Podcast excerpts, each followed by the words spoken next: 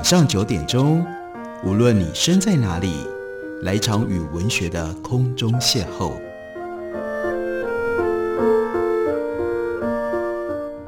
杨照谈书，邀您一同遨游文学世界，认识古今中外的经典之作。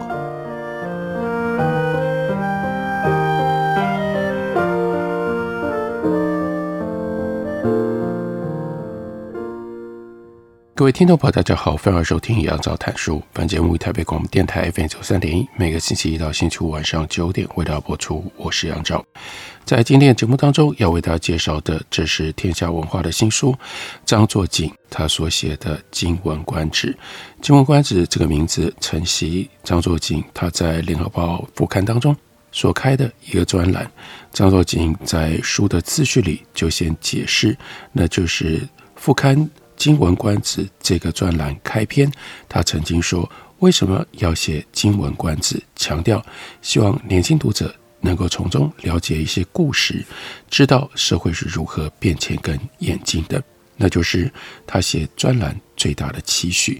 他就讲到了百年来中国社会变迁演进的显著迹象，是国家没有力量，处处受制于外国。所以，《今文观止》的第一篇文章就选了。”胡适说：“国家是我们的青山。”这一篇文章，在文章当中，胡适感慨：“如果国家没有了，我们要到哪里去呢？”民国以来最能够显示弱国无外交的，莫过于第二次世界大战当中，英国、美国在雅尔达密约当中出卖了中国，国民政府被迫到莫斯科谈判，签订了中苏友好同盟条约，让外蒙古独立。蒋经国在史达林面前描述了我方为难之处，但是呢，立刻就被苏联的首领史达林说他说废话。在国际外交场合，很少见到这种粗鲁的态度。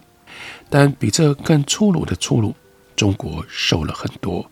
贩卖毒品鸦片的英国堂而皇之打了鸦片战争，英法联军和八国联军火烧了圆明园，而且抢走了很多中国的国宝。马关条约除了割地赔款，还让李鸿章挨了一枪。凡此种种，都是因为国家力量不足的缘故。所以这一部《今闻观止》就是要介绍众多最早睁开眼睛看世界的先哲先贤。他们努力护好，前仆后继，要抢胜中国。有人把赛先生，也就是 Science 科学引到了中国的门口；有人以一己之力译出了一代的思潮；有人提倡师夷之长技以制夷的维新之路；有人送幼童出国念书，希望能够从育苗开始救国。在此之后，戊戌变法失败，六君子死难。目睹清廷已经无救，致使人人乃起而革命。救国或许可以靠武力，但是建国必须要靠文化。所以《金文观止》这本书从专栏一路延续到书，介绍了众多大师级的人物。他们不只是在负责中华文化奋力前进，实际上他们就是中华文化的化身。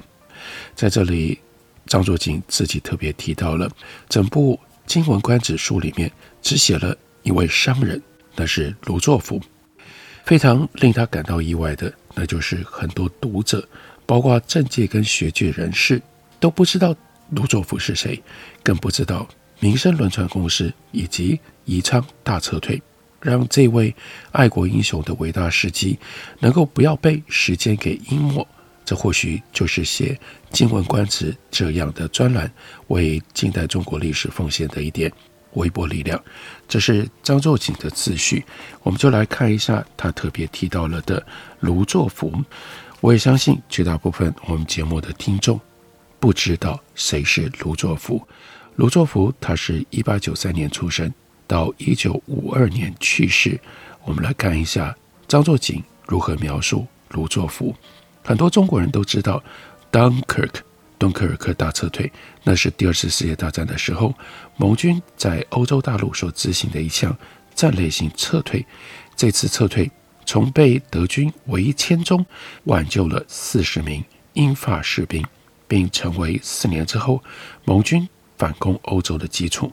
Dunkirk 大撤退固然雄壮，但是中国在抗战的时候又足以媲美 Dunkirk 大撤退的宜昌大撤退，历时四十天，在日军地面部队步步紧逼、天上飞机猛烈轰炸之下，抢运了军民跟伤兵，一共一百五十万人，另外有三十万吨的武器弹药，还有十万吨生产机器设备，到哪里去呢？到重庆大后方，因为得到了这些人力物力的支援，抗日战争才获得了最后的胜利。但是宜昌大撤退，可能现在很多中国人都不知道了，更不会记得民生轮船公司还有负责人，负责大撤退的指挥官卢作孚。卢作孚他生于重庆合川，因家境贫寒，上完了小学之后就辍学了。后来是自学成才，当过老师、记者、主笔等职位，加入过孙中山的同盟会，也曾经参与四川的保路运动。生长在江边的卢作孚，看到长江上下行驶的都是外国籍的轮船，心里面很不服气，认为中国的河海应该要由中国的轮船来行驶，所以一九二五年。卢作孚他就集资创办了民生轮船公司，民生取自孙中山的民生主义，只有一条船的民生公司。一开始的时候，想要避开拥挤的赛道，去专攻别人不做的领域，人人都做货运、做长线，所以民生公司卢作孚他就刻意选择做客运、做短线。这个策略显然是成功的，所以首航三年之内赚回了两艘新轮船。于是这个时候，民生轮船公司就有了三艘船，加在一起，不过呢，总吨位也只有两百三十吨，真的是小船呢，连一些公司的一条船都比不上。不过握有三艘轮船，卢作孚信心百倍，他要以小博大。一统整个长江上游的航运业，这个奇迹的完成，他只花了三步走。卢作孚的第一步是兼并商轮，重庆这一带从宜宾到宜昌，凡是有要卖轮船的，不管好坏，卢作孚都把它买下来。凡是愿意被合并的，不管对方负债多少，员工多少，通通合并进来。就这样，民生轮船公司成立短短七年，就成为长江上游最大的航运公司。这个时候已经拥有十九艘的轮船了。那第二步是什么呢？是兼并军轮。当时四川的军阀们大多都有自己的轮船公司，军阀打仗未必行，搞企业更是不行。轮船业在那帮人手里，越经营越亏损。卢作孚的民生公司就把他们接收过来，商轮兼并了，军轮也兼并了。那第三步呢？他就想要兼并外国轮船。事有凑巧，一九三三年年初，英国太古公司有一艘价值六十万两白银、制造先进的巨轮，在长江触礁沉没，英国人打捞不上来，最后决定把这艘沉船用五千两白银。真的是非常非常廉价，予以拍卖，希望捞回一点本。不过，当然这便宜不好拿，沉在长江水底，如果打捞不上来，那这五千两白银就等于丢进水里了。当时中外各大轮船打捞公司都到现场查看了一番，一个个摇头而去，因为打捞难度太大了。但是，卢作孚和他的民生公司出生之土不畏虎，别人不敢接，他们接了。民生投下了五千两白银，拉起场内的土专家跟工人们一番苦干，竟然真的把这艘巨轮给捞了上来。这当然就捡到了大便宜。经过了一番改造，这艘船被定名为民权轮。民生公司做的是客运，是服务业。和人打交道，要有完善的制度才可以。卢作孚亲自下场参与了制度设计。首先重视开辟航线，不断扩大客户群；其次稳定价格，不能老是临时涨价，给顾客心里留下疙瘩。再来，坚决改变当时轮船业的漏规，禁止船工要小费讨红包，让客人困扰。民生公司的制度不但从几个大处着眼，连细节的地方也都不放松，特别是对员工们的服务意识要求的最严格。大制度，小细节，这就是民生公司赖以发展的根本。就在民生公司展翅待飞的时候，日本侵华战争也开始加紧了。一九三一年九一八事变以后，局势变得紧张，很多企业家很多企业家纷纷带着钱财逃到国外。卢作孚不为所动，他时刻准备的却是以商人的身份参与抗日战争。一九三七年。民生公司的任务来了。本来位于南京的国民政府宣布迁都重庆，把四川定为暂时的大后方，连中央政府都搬去重庆。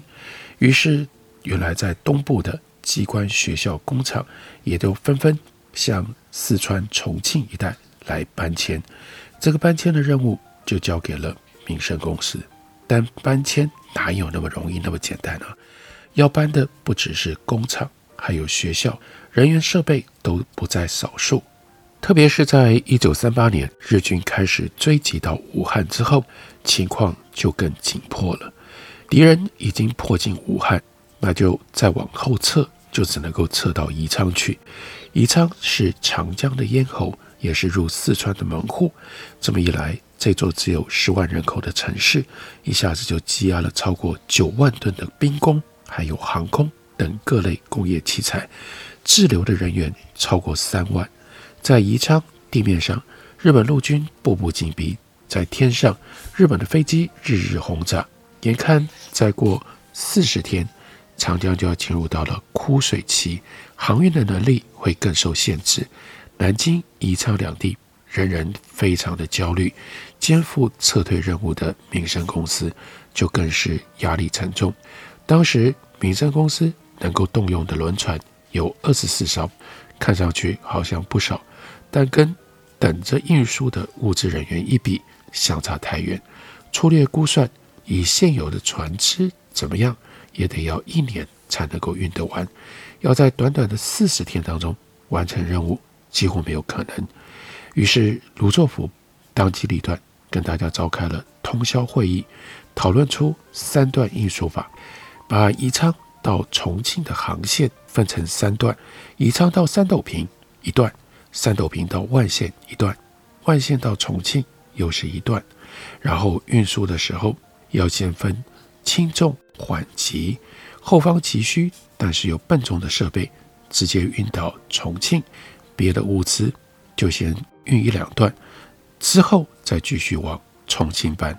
另外每一个船员。都不能够休息太长的时间，必须日夜兼程。三峡多险滩，夜间航行很危险，只能够白天运输，夜里装卸。不空耗一分钟，把运输效率提升到极限。用这种方式进行宜昌大撤退，这是张作霖为我们介绍的卢作孚，还有他的民生轮船公司，在一九三八年他们所做的事。我们休息一会儿，等我回来继续聊。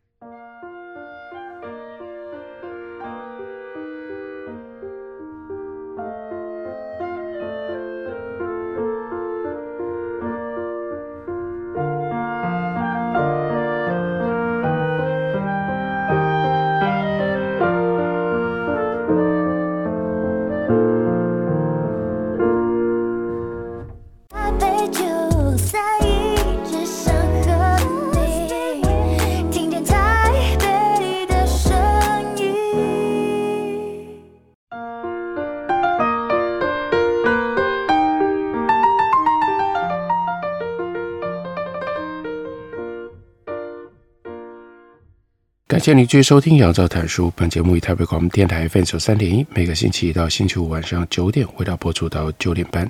今天为大家介绍的是张作锦的《今文观止》，有副标题叫做“是从故纸看今朝”。在故纸堆里面，张作霖挖出了卢作孚他伦主持民生轮船公司进行宜昌大撤退的故事。每天早上，宜川开出五六艘满载的船，下午返回的空船快抵达码头的时候，就提前把舱口的盖子揭开，岸上的起重机举起背膀，等到轮船刚抛锚，就立刻装货上去。就这样，在四十天内，民生公司居然运完了所有的人员以及将近七成的物资，这是卢作孚一生创造的最大奇迹。他的奇迹也奠定了当时中国在艰苦卓绝当中获得最后胜利的基础。整个抗战期间，民生公司的船只一共运送了军民和伤兵一百五十万，另外呢有三十多万吨的武器弹药。轮船在这个过程当中被炸毁了九艘，被炸伤了六艘，船员牺牲了一百一十七人。这些船员他们不是军人。不过，他们也在第一线抗敌，也等于是乘人取义。四川人曾经担任四川省主席的张群，曾经赞扬卢作孚，说他是一个没有学校教育的学者，是一个没有现代个人享受的企业家，是一个没有钱的大亨。这指的是什么呢？卢作孚生活简朴。一九四四年的《美国亚洲与美国》杂志曾经报道。卢作孚居家的环境，他家中的设备近乎贫寒，唯一一件高级用品是一把三零年代初期所买的小电扇，漆都褪尽了，破旧不堪。在公司里，卢作孚给自己定的月薪是三十大洋，比一般员工好不了多少。而且不管他内内外外兼了多少的差事，就只拿这一份薪水。当时四川军头。杨森想要延揽他，给他月薪五百大洋，但他婉谢了。经过二十几年的经营，到一九四九年，民生公司已经拥有江海船舶，一共一百四十八艘，航线从长江以及它的支流开始，一直延伸到中国沿海、台湾、东南亚各国、日本、印度。它的分支机构遍及长江沿线，还有中国沿海各主要港口。台湾、香港、东南亚、美国、加拿大，员工有七千九百六十人，另外还拥有造船厂、发电厂以及各港口的许多码头、仓库，也投资银行、保险、钢铁、机械、纺织、煤矿、水泥等六十余项实业，是当时中国最大也是最有影响力的民营企业集团。一九四九年，重要当然就是。新中国成立了，所以到一九五零年的四月，当时新中国政府当中，周恩来就派人到香港去请卢作孚，还有他治港的船只可以回国。六月十日，卢作孚离开香港，经过了广州，到了北京，作为特邀代表，参加了六月十五日在怀仁堂召开的全国政协第一届第二次会议。他两次受到毛泽东接见和设宴招待，还和周恩来、陈云等人多次交谈。所以不久呢，民生公司被改组成为公私合营。在没多久，到了一九五二年年初，在中国全面掀起了所谓的“三反”运动。民生公司内部揭露贪污和严重浪费现象。二月二日，在民生公司大楼的走廊里贴出了。大字报内容是质问公股代表为什么不下基层来，不到工人中间来？公股代表难道就没有贪污行为等等？卢作孚受到了冲击。二月六日上午八点半到中午十二点，在民生公司资方代理人学习小组会上，卢作孚第一次当众检讨公私不分的旧生活方式。他说：“解放之后，尽管我当心学习。”但生活习惯不是一朝一夕可以改变过来的。到二月八日上午，由民生公司海员工会和公股代表发起召开民生公司三反坦白检举大会，会议主题是揭发资方腐蚀国家的干部，这明显是对着卢作孚而来的。这天下午，卢作孚照常上班，在办公室处理了一些。琐碎的事物，签发了几个文件。期间，他还到秘书科，在那里仔细交代了一些事。当天晚上，在重庆市民国路二十号，他的家中吃了大量的安眠药，自杀身亡。他留下了遗嘱两点：第一，把民生公司的股票交给国家。说老实话，不这样做还能如何呢？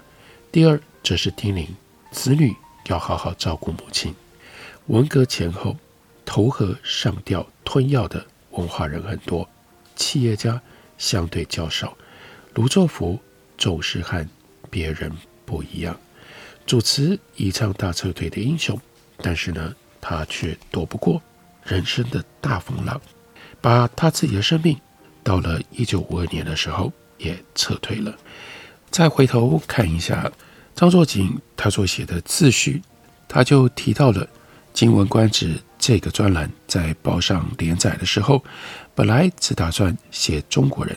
但是实在不忍放弃在华五十年的英国人赫德，因为他不只是替中国建立了现代化的海关系统，而且在一百二十年以前就撰文立此存照，预言中国要大崛起，会从外国人那里收回外国人从中国拿去的一切。我们现在也许可以验证一下这个老中国通的预言，他说中了多少呢？在关于赫德的这篇文章当中，张作霖一开头就特别提到，华人移民到欧美国家，常常感叹受到歧视，但是呢，中国人也歧视外国人，一句洋鬼子就已经道尽了一切。他自己回想，二十年前我曾经到纽约居留多年，看到 Chinatown 若干中文报刊，动辄以黑鬼来称呼 African American。他说：“那个时候，美国早就已经有民权法案，‘黑鬼’这个词其实已经触犯法律了。从鸦片战争以来，欧美强权国家对中国无止境的欺凌和虚索，更增加中国人对于外人的丑事。但是，如果不要一竿子打翻一船人，我们也必须要说，很多欧美人士，尤其是传教士，同情中国、帮助中国的也不在少数。”在晚清现代化的过程当中，这些人发生过重大的影响。别的不说，光是《万国公报》编刊物写文章的那批人，像是李提摩太、花之安、林乐知、李家白、韦连成、威妥玛等等，他们对中国朝野，或者是婉转地提出了批评，或者是积极地提供建议，都是。忠心耿耿，粹其一道。我们不能说非我族类，其心必异啊！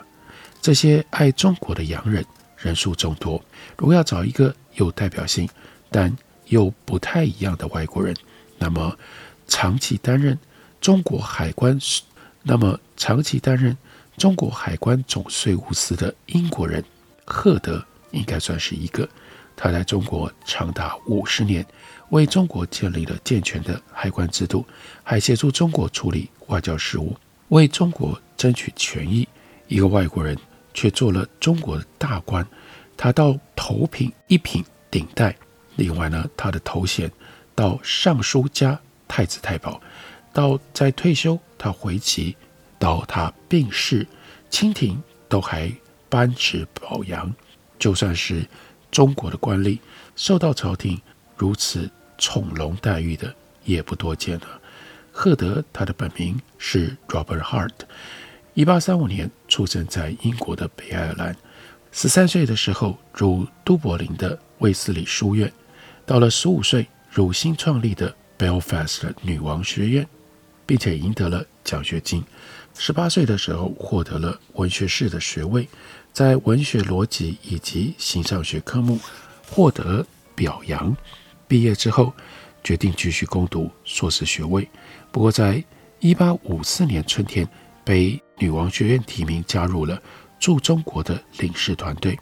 十九岁的 Robert Hart，他到了伦敦的外交部，在一八五四年五月离开英国，到达中国，抵达香港，在英国驻华商务总署担任见习翻译三个月，再派到宁波英国领事馆。去担任翻译官，他学中文学得很快，不到三年已经能够说流利的中国话，也能够阅读中文。Hart 他经历了各种职务的历练，进入了由英国人控制的中国海关。一八六一年，在太平天国之乱，太平军逼近上海的同时，英国总税务司李泰国 Horatio Ley 向清廷请假回国治病，所以清廷就任命两个人署理总税务司，其中一个就是赫德。赫德走访全国各地，筹办海关。随着《天津条约》的签署，中国通商口岸迅速增加，海关系统。急需扩张来管理日益增多的国际贸易。一八六二年，在赫德和恭亲王奕欣的倡议底下，中国的第一所新式学校——京师同文馆成立，并且在广州设立分部。同文馆目的是要培养中国未来的外交和其他方面的人才。学生在这里可以学习外语、外国文化和科学。经费。则来自于海关税收，负责人也由总税务司推荐。同文馆后来并入了京师大学堂，也就是今天的北京大学。这只是赫德在中国漫长时候，除了海关之外，他为中国所做的其中一件事。要了解赫德这一位外国人在中国待了五十年，他曾经带来的各种不同贡献跟冲击。那就请大家可以自己找张作锦的这本新书《经文观止》来好好的读一下。感谢您的收听，明天同一时间我们再会。